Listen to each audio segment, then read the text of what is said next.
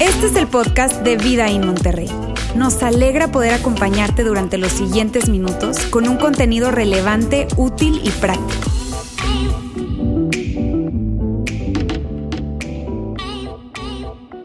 Realmente es muy emocionante para nosotros este tiempo.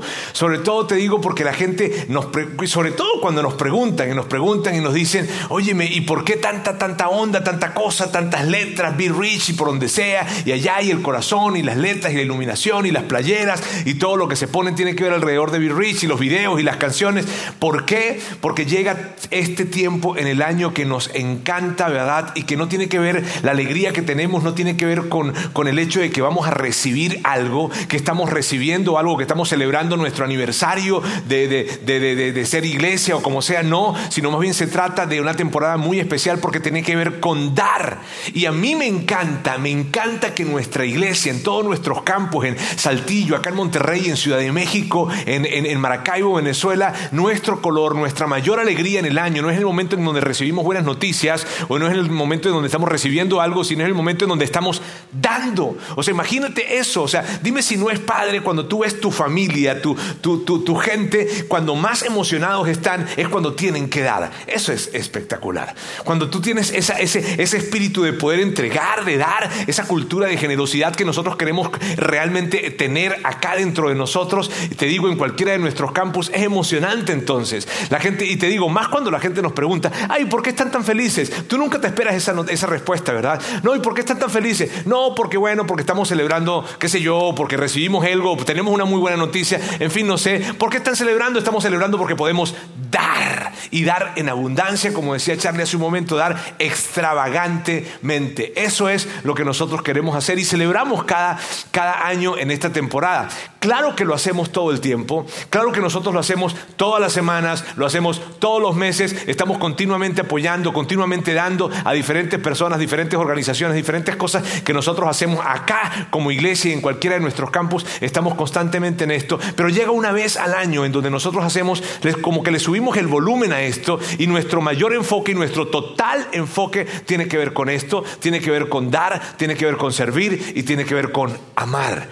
Eso es lo que mueve esta campaña. Y para mí es muy padre, les digo, hablar acerca de esto. Y si es la primera vez que tú estás con nosotros, si tú eres una persona que nos está viendo probablemente en nuestra transmisión en línea, no sé, o nos estás escuchando en nuestro canal de podcast, en, fin, sabes, yo estoy feliz de que tú puedas ser parte el día de hoy de esta campaña de generosidad, esto que nosotros queremos hacer juntos como iglesia. Ahora, todo esto, todo esto nace, bien, y nace de algo que veíamos en el video de introducción a, a, este, a este tiempo. ¿Sabes? Nace de algo que Pablo le escribe a Timoteo, ese famoso eh, personaje de la historia, Pablo, ¿verdad?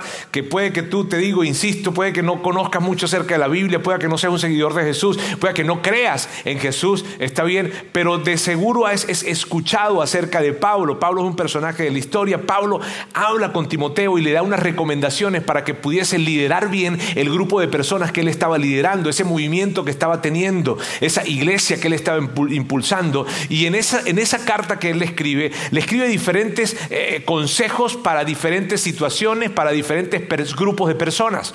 En la carta, como veíamos, yo quiero que lo veamos otra vez, hay una recomendación muy específica. Y aquí está.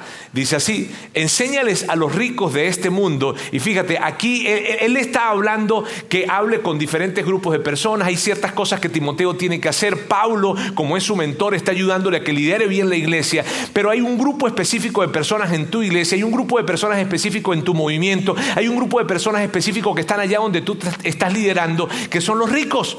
Y con ellos yo quiero que les digas algo especial, que no les vas a decir probablemente a otros, pero a ellos sí. Y lo que les dice es, mándales que hagan el bien, que sean ricos en buenas obras, generosos y dispuestos a compartir lo que tienen. Y, esto es algo que nosotros repetimos todos los años, porque cuando tú y yo leemos esto, estamos de acuerdo con esto. ¿Cierto? Cuando tú y yo leemos esto, decimos, sí, claro, Pablo, tienes razón.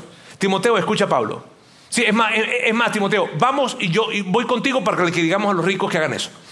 ¿Cierto? Que, estamos de acuerdo con eso y de alguna manera como que sentimos que los ricos no somos nosotros. ¿Cierto? O sea, no, o sea, le están hablando a los ricos de este mundo. Pero tú y yo no somos los ricos. Pero año en año nosotros recordamos esto, porque entonces yo te pregunto a ti, si tú tienes dos, tres, cuatro pares de zapatos, híjole, ¿tienes cuatro pares de zapatos? Tú eres rico. Si tú tienes tres, cuatro, cinco, ¿qué? cinco pantalones, no te creo. Tú eres rico. Si tú tienes dos, tres, cuatro, cinco, cinco playeras. No, no, no. Tú eres rico. Tienes un coche. Tienes dos coches. No me digas. No, no me digas que tienes tres. No me digas que tienes tres, por favor. No me digas eso. ¿Tienes algo de dinero en, en, tu coche ahí que tú sabes esas moneditas? ¿Tienen moneditas allí? A ver, dígame, ¿tienen moneditas allí? ¿Saben cuánto tienen exactamente? Ni siquiera saben cuánto dinero tienen. Ustedes son millonarios entonces. ¿Sabes? Cuando Pablo dice esto, cuando Pablo le dice a Timoteo, hey, ve y dile a los ricos de este mundo, lo que le está diciendo a Timoteo es, ve y dile a la gente de allá de Monterrey, de allá de Ciudad de México, de allá de Saltillo, de allá de Maracaibo, Venezuela, de allá de Vidaín, hey, diles que sean ricos en buenas obras, que sean generosos, porque tienen demasiado, tienen mucho más de lo que necesiten y tienen mucho más que la gran mayoría de la población mundial. ¿Estamos de acuerdo con eso? ¿Escucharon ese sí tímido? ¿Estamos de acuerdo con eso? Claro que sí, tú y yo tenemos mucho más de lo que necesitamos, tú y yo tenemos mucho más de lo que muchísima gente no tiene. Y por eso entonces el consejo de Pablo para Timoteo fue, dile a esos ricos, o sea, a ti y a mí, que nosotros seamos generosos, que compartamos, que seamos ricos en buenas obras y que compartamos todo lo que nosotros tenemos. Todo. Eso es. Ahora mira, este mensaje se hace más relevante cada año. Y, te digo, se hace más relevante cada año cuando yo veo que nuestra sociedad y nuestra cultura está obsesionada con tener está obsesionada con lograr, con tener, con alcanzar, con escalar, con acumular. Es increíble. Mira, yo, yo te digo, yo, y yo sé que nos ven en nuestra transmisión de diferentes lugares, está bien, y, probablemente en tu ciudad también pase esto, donde nos estás escuchando también pase esto, pero especialmente cuando hablo de acá de Monterrey, es increíble el nivel de obsesión que hay aquí con tener y con lograr y con alcanzar. Es increíble esto, tener, lograr, lograr. Se hace tan relevante entonces este mensaje y es algo que comienza a edades tempranas. Mírame, mi hijo, mi hijo tiene 14 años, mi hijo, mi hijo eh, varón, André, tiene 14 años y él hace, hace un tiempo atrás, no tenía 14 todavía, me decía, papá, yo quiero tener. Y yo le decía, y, y yo quiero que tú tengas. Y Dios quiere que tú tengas. Pero recuerda esto, nunca se te olvida cuál es el propósito de tener, porque si no, no vas a tener. El propósito de tener es dar, porque en el preciso momento que tú tienes y se te olvida el propósito de que tener es el propósito de tener es dar, entonces lo que tú tienes te tendrá. Entonces serás poseído por lo que tienes. Y qué triste vida es esa. El propósito de tener es dar. Y por eso se hace tan relevante que nosotros hablemos acerca de esto. Pablo, que es quien escribe esto que está acá, es un personaje fascinante, amigos. Pablo es un personaje fascinante.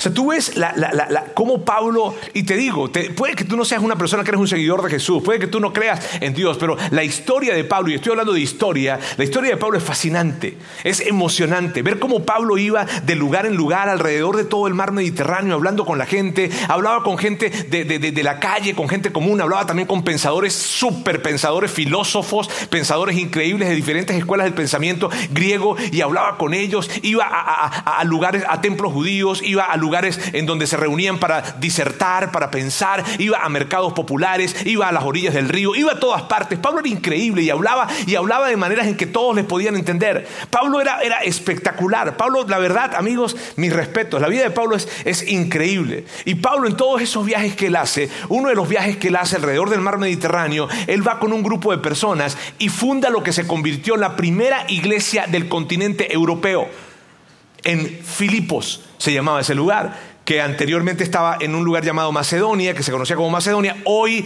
a Filipos lo consigues en Grecia, es parte de Grecia. Tú puedes ir allá a Filipos y si quieres ir, por favor, llévame.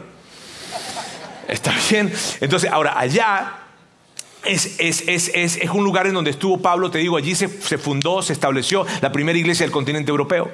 Ahora, Pablo escribe luego que está ya una carta a ese grupo de personas, se le conoce como la carta a los filipenses y a mi gusto es una de las que más me gustan de Pablo. Es una de las cartas que Pablo escribe, las que más me gusta. Hoy vamos a hablar acerca de esto, ¿sabes? Vamos a revisar esa carta que Pablo escribió, que te digo, cuando yo veo lo que él escribe en esa carta, hay cosas que a mí me roban el aliento de lo que él escribe. Y vamos a llegar a esas en un momento. Pero lo que él escribe allí, y te digo y te insisto en esto, si tú no eres un seguidor de Jesús, si tú no crees en Dios, por favor no te espantes, al contrario, tienes que estar muy atento, porque lo que vamos a hablar el día de hoy es algo sumamente práctico y es una manera de vivir increíble por encima de cualquier otra manera de vivir. ¿Está bien? Y son recomendaciones que vienen de un hombre tan increíble como Pablo. Entonces vamos a ver una fracción de lo que Pablo escribe. ¿Bien? Y luego vamos a ir saltando a otro lugar y les digo que va a estar muy emocionante esto que Pablo nos escribe. Pablo escribe esto. Pablo dice a los filipenses, les dice, no sean egoístas. Ahora, cuando tú lees esto, esta expresión, puede que tú y yo lleguemos a pensar, esta gente de Filipos era como que codillo, no. Ellos eran, como diríamos en, mi tierra, en Venezuela, ellos eran como que eran pichirres. A ver, repitan, pichirres. Son políglotas ya todos ustedes. Miren, ahora fíjate, esta gente como que es pichirre, esta gente como, es, como que es codillo, ¿verdad? Porque les está diciendo no sean egoístas. ¿Y qué pudieses tú interpretar cuando alguien te está diciendo eso? Pero ¿sabes qué es interesante? Que esta carta, parte de las razones por la cual Pablo escribe esta carta fue para agradecer la generosidad de los filipenses. Porque los filipenses le habían ayudado varias veces a Pablo económicamente, le habían enviado dinero para ayudarle a que hiciera su ministerio. Y cuando él estuvo presente en Filipos, ellos lo ayudaron económicamente. Entonces, cuando tú entiendes el contexto en lo que está, en lo, de lo que se está escribiendo aquí, lo que está sucediendo es lo siguiente. Pablo está diciéndole esto a los Filipos, amigos, yo sé que ustedes son generosos, pero por favor, manténganse de esa manera. Yo sé que ustedes son generosos, pero por favor, cuídense de no dejarse afectar por la cultura en la que ustedes se encuentran, porque la cultura en la que ustedes están les empuja hacia el egoísmo. Eso es lo que Pablo está diciéndoles a ellos. Así es que cuídense. Yo sé que son generosos, pero donde están las conversaciones, lo que sucede alrededor, es de cuidado, porque les invita, les empuja a vivir una vida de egoísmo. Y luego Pablo dice algo que te saca de onda porque tú jamás lo conectarías. Mira lo que dice Pablo. Pablo dice esto. Pablo dice, no traten de impresionar a nadie. O sea, les está diciendo, no sean egoístas y luego les dice, no traten de impresionar a nadie. Ahora, ¿sabes qué? Naturalmente nosotros no conectamos egoísmo con, con tratar de impresionar a alguien. ¿Cierto? O sea, tú y yo no, no, conectamos el hecho de tratar de impresionar a alguien con, ser egoístas. Sin embargo, en lo que está escribiendo Pablo aquí, Pablo nos está ayudando a entender lo siguiente. Una expresión de egoísmo es tratar de impresionar a otros. Y yo no sé si tú lo habías conectado de esa forma. Una expresión de egoísmo, una expresión de egoísmo es tratar de impresionar a otros. Ahora amigos, seamos sinceros aquí. Bien, llega este momento en que nos sinceramos todos. ¿Cuántas veces tú no has tratado de impresionar a alguien? ¿Cuántas veces no Alguien está contando su viaje, su, su, su, experiencia, sus vacaciones, lo que sea, y ahí saltas tú y dices, ¡ay, yo! Y tú también quieres contar la tuya también. ¿Por qué? ¿Por qué quieres? ¿Por qué, ¿Por qué lo quieres hacer? ¿Hay algo que quieres que sepan? A ver, a ver, ¿cuántas veces no te has vestido y vistiéndote estás pensando cómo vas a llegar a ese lugar así con lo que te estás colocando. ¿Cuántas veces no te has vestido y has pensado, y que me vean la, la bolsa, los zapatos, pantalones rotos que tengo? ¡Ay, papá! ¿Cuántas veces no has subido algo en tus redes sociales y aquí adentro, adentro, donde no se lo confiesas a nadie, en, en la parte más oscura de tu cerebro, donde nadie entra, allí tú sabes que en lo más profundo de tu corazón tú estás subiendo esa foto, estás tomando eso, estás colocando allí en las redes sociales, porque estás buscando impresionar a alguien. Y sabes, el asunto es que ya Pablo te lo arruinó. o sea, Pablo te lo arruinó y me lo arruinó a mí también. Porque cada vez que nosotros estamos buscando impresionar a alguien, estamos recorriendo el sórdido y oscuro camino del egoísmo. Y tú no quieres ser egoísta, ¿cierto? Si hay algo que es feo, amigos, es el egoísmo. De hecho, hay psicólogos que dicen que una de las raíces de conductas sociópatas y psicópatas tienen que ver con el egoísmo. Tú no quieres recorrer el camino del egoísmo. No lo, yo no quiero recorrerlo. Entonces, cada vez que tú y yo estamos pisando la línea de buscar impresionar a alguien de lo que sea o en lo que sea, ¿sabes? Cuando estés en ese momento, tú sabes que estarás pisando las oscuras sendas del egoísmo. Y entonces harás esto. Y te vendrás para acá. ¿Sabes? A mí me ha pasado a mí me ha pasado que en medio de conversación, ahorita estaba en un evento y en medio de las conversaciones que habían ahí, en las conversaciones en las que estaban, de repente estaban contando que hacían, que hacían lo otro, que tenían, que libros, que no sé cuánto, que miles y millones de seguidores y no sé qué, y que tú y que yo, y yo, yo estaba tentado a decir, pero yo pensaba, ¿por qué lo quiero decir? ¿Por qué lo quiero decir? Entonces daba pasos atrás y decía, yo no quiero caminar el camino del egoísmo. Es un reto, es un desafío, sí. Sobre todo te digo, porque Pablo nos lo arruinó. Pablo ya nos enseñó, algo que nosotros no conectamos naturalmente, pero Pablo ya nos dijo, ¡hey! Nos dijo, ¡hey! Cuando estén tratando de impresionar, están queriendo recorrer ese camino. Y luego Pablo continúa y dice esto. Dice, sean humildes, si acaso teníamos dudas de que esto era lo que quería decir. Sean humildes, es decir, considerando a los demás como mejores que ustedes. O sea, en lugar de, ser egoístas, en lugar, de, en lugar de, tratar de impresionar a alguien, en lugar de todo esto, sean humildes. Saben, sean humildes. Ah, está bien, Pablo, pero, pero, pero ¿cómo lo hacemos? ¿Cómo, lo hacemos?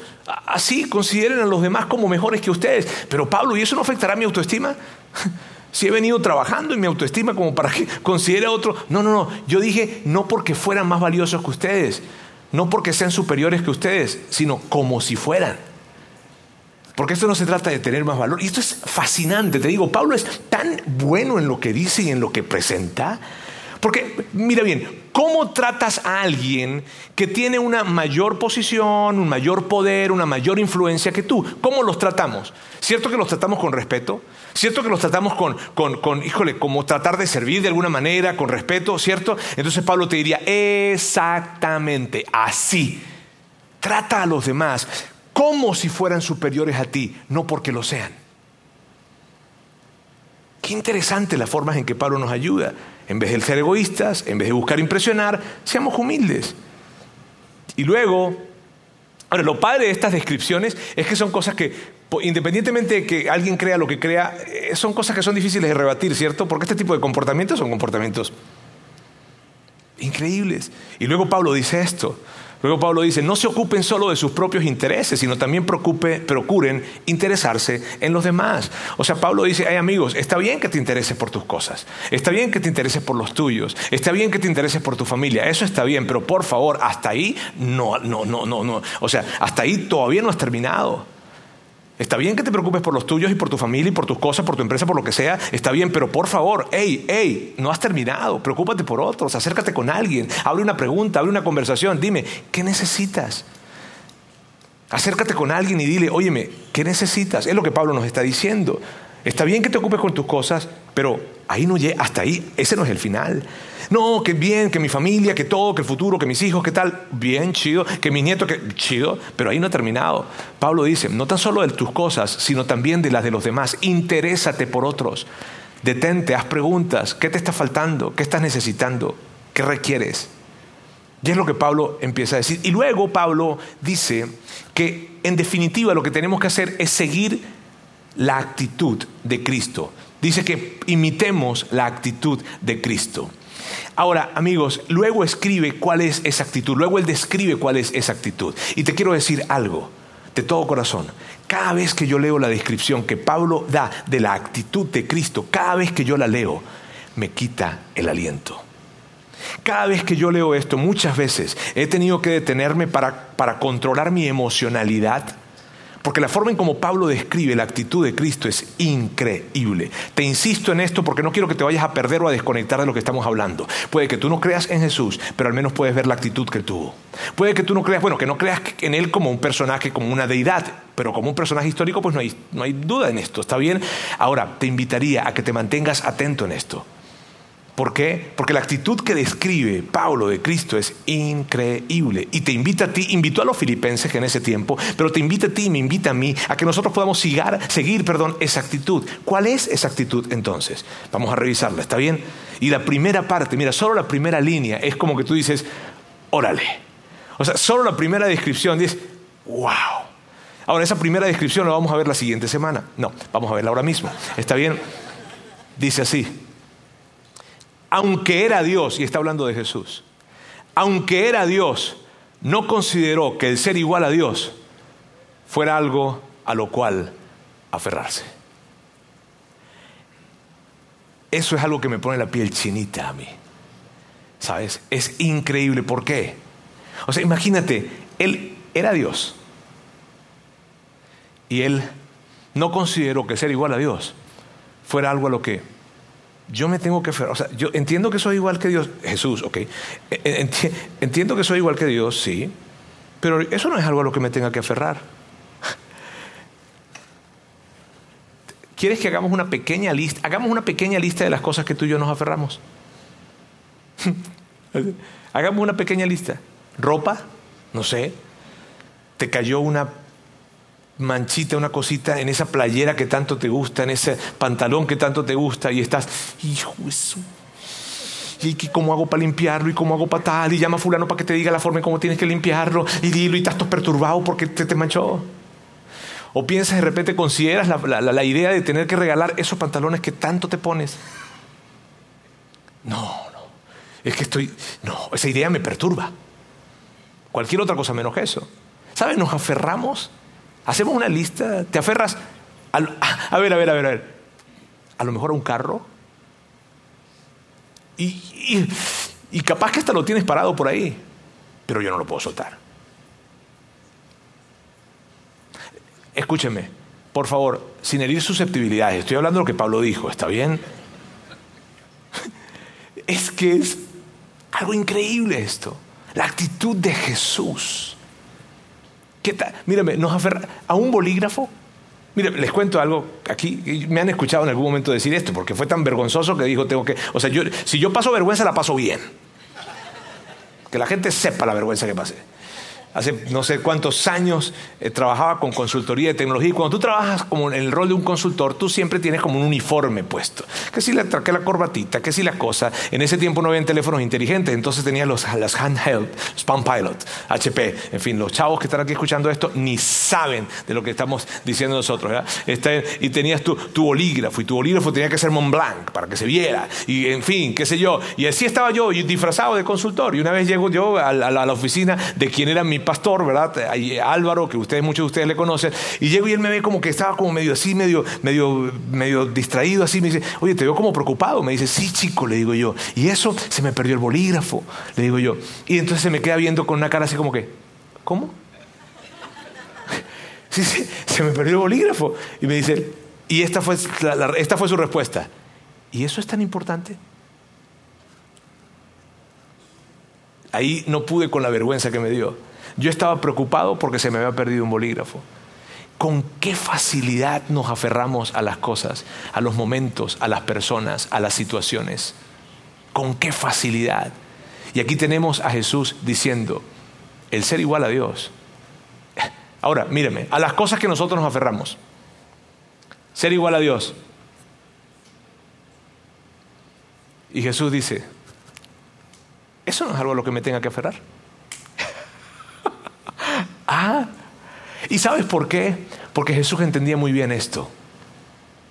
Detrás, o sea, cuando tú estás aferrándote a algo, a una persona, a un momento, a una cosa, detrás de eso siempre habrá dolor. Dicho de otra forma, detrás de cada dolor hay alguien aferrándose a algo o a alguien. ¿Tú puedes pensar en algún dolor que tengas? Pues muy probablemente estás viviendo con las manos cerradas. Y lo que Jesús dice es, vive con las manos abiertas, no te aferres, porque el que no se aferra vive plenamente. ¡Qué chulada! ¡Qué barbaridad! Yo estoy yendo a terapia, le dije que estoy yendo a terapia, estoy quedando loco y estoy yendo a terapia, ¿verdad? Este, y en la terapia en la que estoy yendo, me decía mi psiquiatra, ah, puedo decir así, mi psiquiatra. Me decía esto, decía Roberto, en todos los años que yo tengo en esta profesión, que son muchos, he visto esto, la gente puede tomar, retomar, vivir en salud mental cuando aprenden a soltar. Jesús lo sabía desde el principio. Por eso ni siquiera a ser Dios se aferró. Qué cosa tan espectacular. Y luego Pablo continúa describiendo esa actitud de Cristo. ¿Y cuál es? Sigamos viéndola porque hay secretos o tantas cosas increíbles que aprender de esa actitud. Dice, en cambio, él renunció a sus privilegios divinos. Sabes, a ti y a mí nos encantan los privilegios. O sea, nos encantan los privilegios. ¿Ok? Y soy parte de un club y cuáles son mis privilegios. Y soy parte y llego a un hotel y, ajá, el estatus que tengo aquí como cuáles son mis privilegios. Y una tarjeta de crédito y cuáles son mis privilegios. Nos encantan los privilegios. Es más, mira, es más, te lo voy a decir de esta manera. si tienes tiempo viviendo a este lugar, si tienes tiempo yendo a alguno de nuestros campos, en fin, si tienes tiempo y tú normalmente te sientas en cierto lugar, está bien, tú llegas y te, te acercas y ese día hay alguien que osó sentarse en ese lugar. Tú llegas, lo miras y con una mirada de desprecio haces, hmm, porque nos encantan los privilegios. A nosotros nos encantan los privilegios. Y aquí tenemos a Jesús renunciando a privilegios divinos. La actitud que Pablo nos invita a perseguir es una actitud de renuncia, no una actitud de buscar privilegios, de retener, de tener, de lograr, de alcanzar. No, es otro tipo de actitud y me encanta. Porque sabes, los privilegios a los que tú y yo estamos procurando, buscando tener, son privilegios terrenales, son privilegios que están acá. Pero los que tenía Jesús eran privilegios divinos y Él no no tuvo problema en renunciar a ellos. Si tú y yo queremos vivir esa vida, ese modelo que Jesús nos invita a vivir, tenemos que vivir una vida de renuncia. Ahora, ¿es malo eso? Para nada. Te estoy diciendo entonces que no tengas, no, no te estoy diciendo eso, te estoy diciendo que no te aferres y que no procures privilegios porque ellos te van a llegar. Mira, me llegué, eh, la semana pasada llegué, llegué a ese evento en Cancún y cuando llegué al registrarme el hotel había una fila como de 50 personas.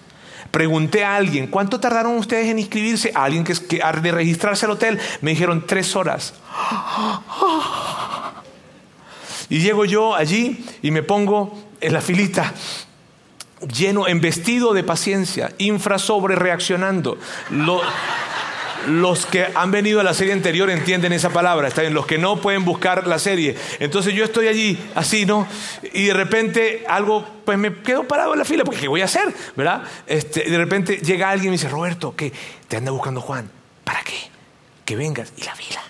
Que vengas. Y me voy y me metieron a un saloncito para registrarme premium. Ahora, yo quiero que sepas esto.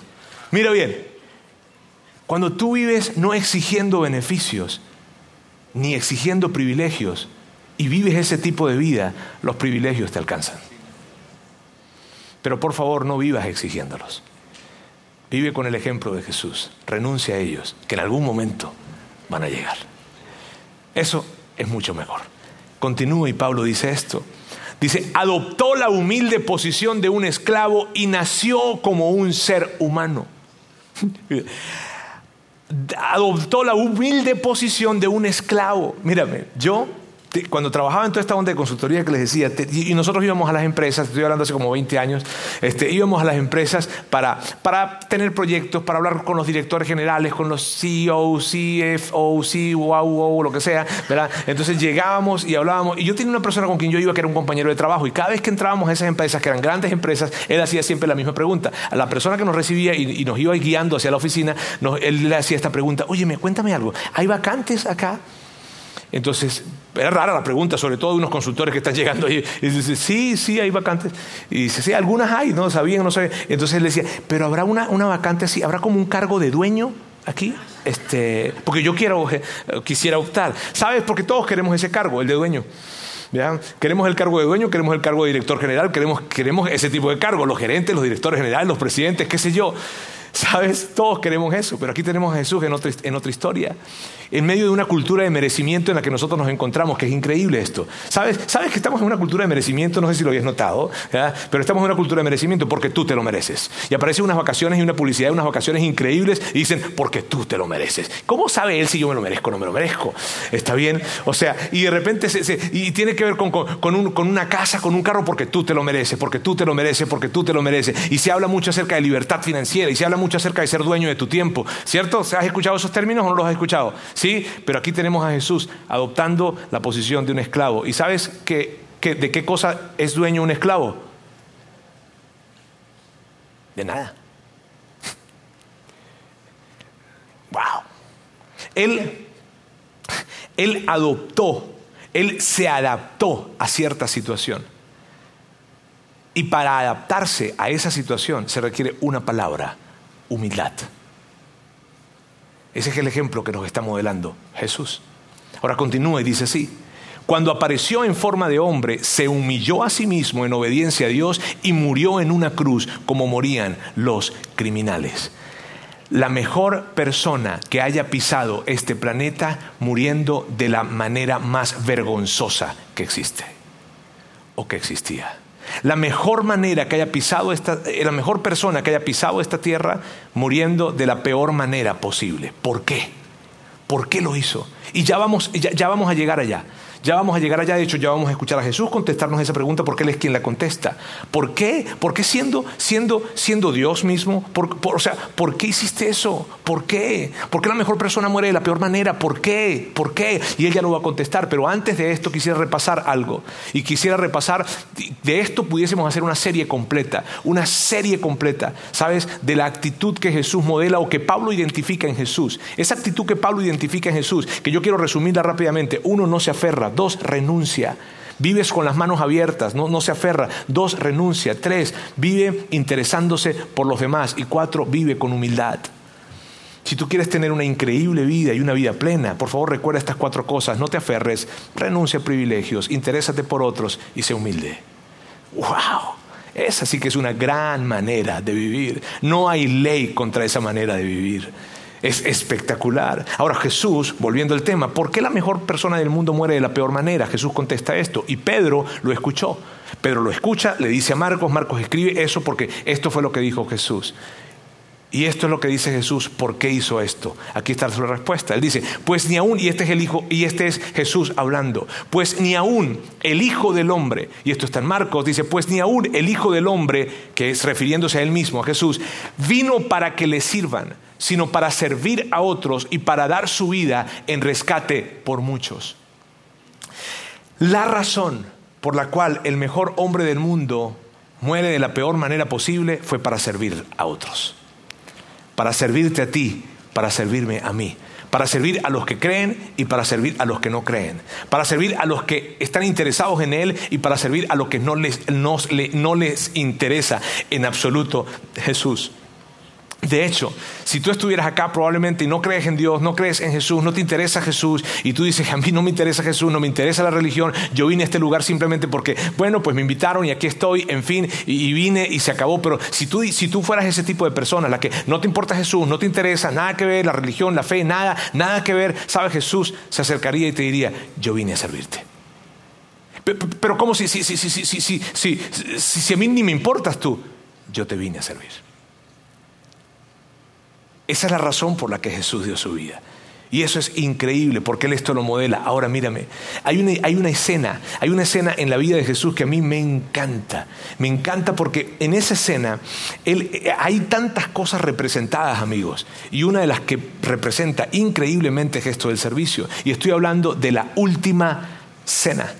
La cena en donde eh, fue una cena súper increíble, porque es una cena en donde el ambiente está súper cargado de emociones. Es la última cena que va a tener con sus discípulos. Él, sabe que él va a morir en, unas horas. Él sabe que ellos lo van a abandonar en unas horas. Él sabe que después de un tiempo ellos van a cambiar la historia definitiva. O sea, es una cena en la que no se hablan cosas tontas. Es una cena en la que no se hace, o quiero quitar la palabra tonta, perdón. Es una cena en la que no se hablan cosas triviales tal vez. ¿Sabes? Es una cena donde se hablan cosas significativas, en donde las cosas trascendentes están presentes en las conversaciones de esa cena Y sabes, Juan estuvo allí sentado como parte de los doce discípulos y Juan nos escribe parte de lo que sucedió en esa cena. Juan, Juan, Juan lo escribe qué fue lo que sucedió en el segundo piso de esa casa en Jerusalén, horas antes de que Jesús muriera. Él lo escribe. Juan lo escribe cuando ya estaba viejo ya, cuando ya estaba mayor, cuando ya estaba grande. Él lo escribe, pero fue un momento que quedó impregnado en su corazón, quedó tatuado en su vida, en su alma, en su mente. Y entonces él describe qué fue lo que pasó. Y esto es parte de lo que sucedió en esa cena. Dice Jesús sabía, y esto es una observación de Juan, Jesús sabía que el Padre le había dado autoridad sobre todas las cosas y que había venido de Dios y que regresaría a Dios. Ahora mira, por algo que Juan observó en Jesús. Algo tuvo que decir Jesús, algo hizo Jesús o dijo Jesús que le da a entender a Juan que entonces Jesús sabe que él tiene toda autoridad sobre todas las cosas. No porque antes no lo supiese, no, sí lo sabía, solo que en este momento era relevante recordarlo para él. Entonces, él sabe que todas las cosas están bajo su dominio, que todas las cosas están bajo su autoridad. Y esto es algo que nosotros hemos hecho en algún momento acá, pero que es un ejercicio que me encanta hacer. Y yo quiero preguntarte a ti, a ti que nos estás escuchando probablemente en nuestro canal de podcast o a ti que estás viéndonos el día de hoy en nuestra transmisión en línea, quiero, quiero, quiero que pienses en esto. Imagínate que por un momento tú tienes toda la autoridad, toda la autoridad en el lugar en donde tú estás. Toda. Y, para hacerlo local en este momento está bien, independientemente de cuál sea tu ciudad, tú lo haces el ejercicio con tu ciudad, pero para hacerlo local acá en este auditorio, piensa que tú tienes toda la autoridad acá en Nuevo León, toda, toda la autoridad. Por un momento piénsalo. Tienes toda la autoridad, tienes todo el poder económico, tienes todo el poder, todo, tienes todo el poder jurídico, tienes todo el poder social, tienes todo el poder político, tienes todo el poder, todo, todo, todo el poder que te puedes imaginar, lo tienes en este momento. ¿Te puedes imaginar eso? ¿Puedes imaginarlo conmigo o no? Sí, siéntelo, siéntelo. Mm. O sea, siente que tienes todo el poder, todo, todo el poder, toda la autoridad. ¿Ya, ya, ya, ya la tienes? ¿Ya la tienes? Sí, sí, sí, sí. Ok, ok. ¿Cuál sería la primera cosa que harías? No me digas. ¿Cuál sería la primera cosa que harías? ¿Lo piensas? ¿Está bien? Vamos a ver qué hizo Jesús cuando se dio cuenta que Él tenía toda la autoridad. Así que él se levantó de la mesa, se quitó el manto, se ató una toalla a la cintura y echó agua en un recipiente. Luego comenzó a lavarle los pies a los discípulos y a secárselos con la toalla que tenía en la cintura. Cuando él se dio cuenta que tenía toda la autoridad en el lugar en donde él estaba, la primera cosa que hizo fue servir a otros. No pensó en levantar un edificio, no pensó en establecer unas leyes. No, qué, qué increíble! ¿Sabes? Qué increíble que cuando tú te das cuenta que tienes toda la autoridad, lo primero que piensas no es en mandar ni en decir qué es las cosas que se tienen que hacer, sino en arrodillarte y en servirle a otros. ¡Wow! amigos, en esta era una práctica que se hacía en ese tiempo. Cuando tú llegabas a la casa de alguien que probablemente tenía alguna cierta posición económica, tenían siervos y los siervos lavaban los pies de, las personas que entraban. Porque en ese tiempo tú caminabas en sandalias y las, y las, mm, las, calles eran de tierra, entonces se te ensuciaban los pies y por eso llegabas ahí y venían los siervos y te lavaban los pies. Cuando llegabas a una casa en la que no habían siervos, pues te los lavabas tú mismo. Pero aquí, y Jesús toma la posición del menor rango para lavarle los pies a los discípulos. Fue algo, o sea, fue una imagen que Juan, que, Pedro, que todos ellos se les quedó clavada en la mente. Fue algo wow. Ahora, luego Jesús, luego, luego les, hace una pregunta que, que, es una chulada de pregunta. Mira lo que Jesús le dice. Jesús, ¿entienden lo que acabo de hacer? Claro que no.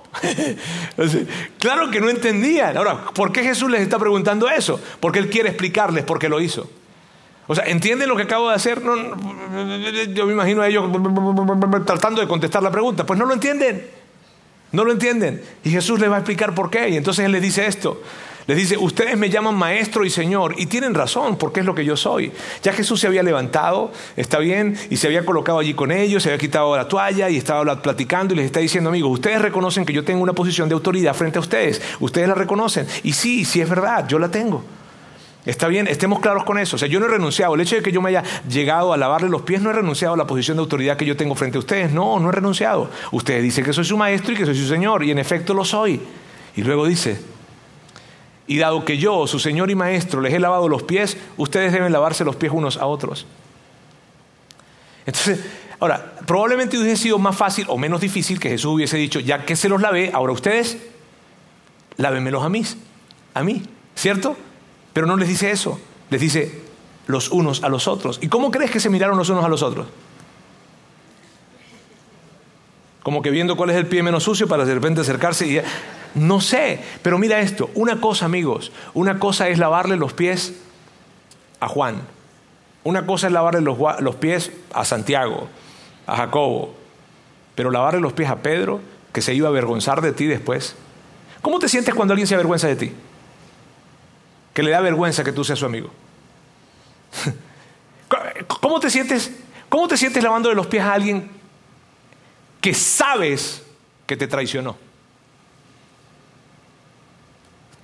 O sea, ¿sí puedes recrear la imagen en esto? Y la, la invitación de Jesús es, hey, lávense los pies unos a otros. Órale. Ahora, Luego, él profundiza y llega a la razón por la cual él hizo lo que hizo. Y aquí está. Les di mi ejemplo para que lo sigan. Hagan lo mismo que yo he hecho con ustedes. Amigos, es muy fácil ver los pies sucios de alguien. Es muy fácil hablar de los pies sucios de alguien. Pero Jesús no quiere que los veas ni que hables de los pies sucios de la gente, sino que te los laves. Jesús no quiere que tú estés hablando de los pies sucios de la gente, ni que estés viendo los pies sucios de la gente, sino que te inclines y que les laves los pies sucios a otros. Mírame, este es un cuadro que quedó enmarcado para la eternidad. Yo tengo en mi oficina un cepillo que me regalaron para lavar pies. No porque lo hago, está bien, porque es algo simbólico, está bien. Pero lo tengo allí como para tratar de recordarme de qué se trata lo que hacemos. ¿Qué es lo que Jesús quiere que hagamos? Y mira, si tú no eres un seguidor de Jesús, si tú no eres un seguidor de Jesús, quiero que sepas algo. Tú eres la primera persona a la que nosotros deberíamos lavarte los pies. Y, no te preocupes, no, no, sería muy incómodo, ¿verdad? Para ti. Este, este, no es que lo vayamos a hacer. Entiéndeme que tiene que ver con servir, con servirte, con servirte a ti. Lo que nuestro Señor esperaría es que tú fueras la primera persona a la que nosotros nos acercáramos para servirle. Eso es lo que esperaría. Ahora, si tú no eres un seguidor de Jesús, dime algo. ¿Hay algo que se pueda cuestionar acerca de este tipo de vida? O sea, tú cuestionas, tú criticas probablemente las personas que están tratando de manipular a alguien, que están tratando de, tú sabes, de enredarle a alguien, que está tratando de, de hacer cualquier cosa, pero ¿criticarías a alguien que está tratando de servir a otros? Esto es lo que Jesús nos invita a hacer. Así es que amigos, después de haber visto, leído todo esto, ¿queda claro qué es lo que les vamos a pedir hoy? No sé. ¿Queda claro qué es lo que les vamos a pedir hoy? Sí, les vamos a pedir que sirvan. Y no porque ustedes no sirven, claro que sí sirven. Hay como un doble sentido allí, ¿verdad? Pero no, mírame, mírame, mírame, Aquí hay muchas personas que, que, sirven acá en nuestra iglesia, domingo a domingo están sirviendo y están involucrados en diferentes áreas de servicio y son increíbles haciéndolo. Y nosotros todas las semanas estamos sirviendo, claro que sí, pero llega este momento en el año en donde nosotros le subimos el volumen al servicio y nos unimos y vamos como un gran, gran ejército, como un gran pelotón, como un gran grupo de personas a las diferentes organizaciones a las que les estamos ayudando y vamos a servirles. Y llegamos, ¿por qué? Porque eso fue lo que Jesús nos invitó a hacer. De hecho, no fue lo que Jesús nos invitó a hacer, fue lo que Él nos modeló a hacer. Fue lo que Él nos ejemplificó hacer. Así es que eso es lo que vamos a hacer, servir. Y durante los próximos dos sábados, el sábado 23 y el sábado 30 de septiembre, nos vamos a reunir a servir en diferentes lugares. Vamos a ir a servir a organizaciones con las que tenemos alianzas, que es, una de ellas es Back to Back, otra es Retos, otra es, eh, son, hay em, casas hogares de niños, otra se llama Siguané, Siguame Siguame, otra se llama Siguame, en fin, hay diferentes oportunidades de servir y lo que yo quiero decirte es más, yo sé que, yo siento que tú estás muy emocionado para servir, ¿cierto? ¿Cierto? Ok, ok. Entonces mira bien, hay diferentes oportunidades para servir. Yo te diría esto, por favor, lleva a toda tu familia. Estas son cosas a las que tú debes llevar a toda tu familia. Eh, tienes hijos chicos, llévalos. Ellos pueden verte a ti sirviendo y pueden servir también, porque hay diferentes formas de servir. Hay que, hay que pintar algo, hay que mover algo. Probablemente algunas cosas tengan que ver con esfuerzo físico, pero no todas. Y hay diferentes momentos, diferentes espacios y diferentes oportunidades para servir. Te digo, sábado 23 y sábado 30. Cualquiera de los dos sábados tú puedes escoger ir uno de los dos o puedes escoger inclusive ir a los dos. Está bien. Y lo que queremos pedirte es que en un momento te puedas inscribir aquí con nosotros y luego vengas para acá el sábado que te inscribiste. Escoge. Yo quiero el 23, yo quiero el 30, yo quiero los dos, yo quiero, yo quiero servir aquí en Vidaín todos los domingos. Buenísimo. Ok. Vente para acá, te vas a inscribir y luego entonces vas a llegar acá el sábado 23 y el sábado 30 a las 9 de la mañana. ¿Está bien? ¿Claras las indicaciones?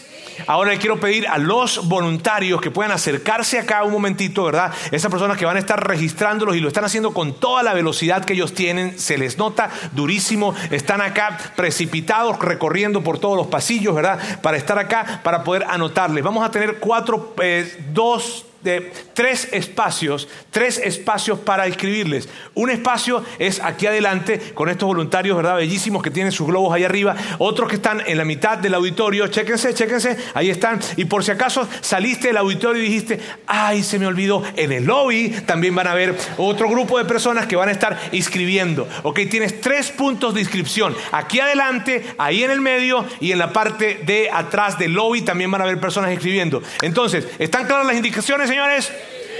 ¿Están claras sí? ¿Están emocionados? ¿Lo sienten igual que yo? A ver, entonces, en sus marcas, listos, be Sigue conectado a los contenidos de Vida en Monterrey a través de nuestro sitio web y de las redes sociales. Muy pronto estaremos de vuelta con un nuevo episodio.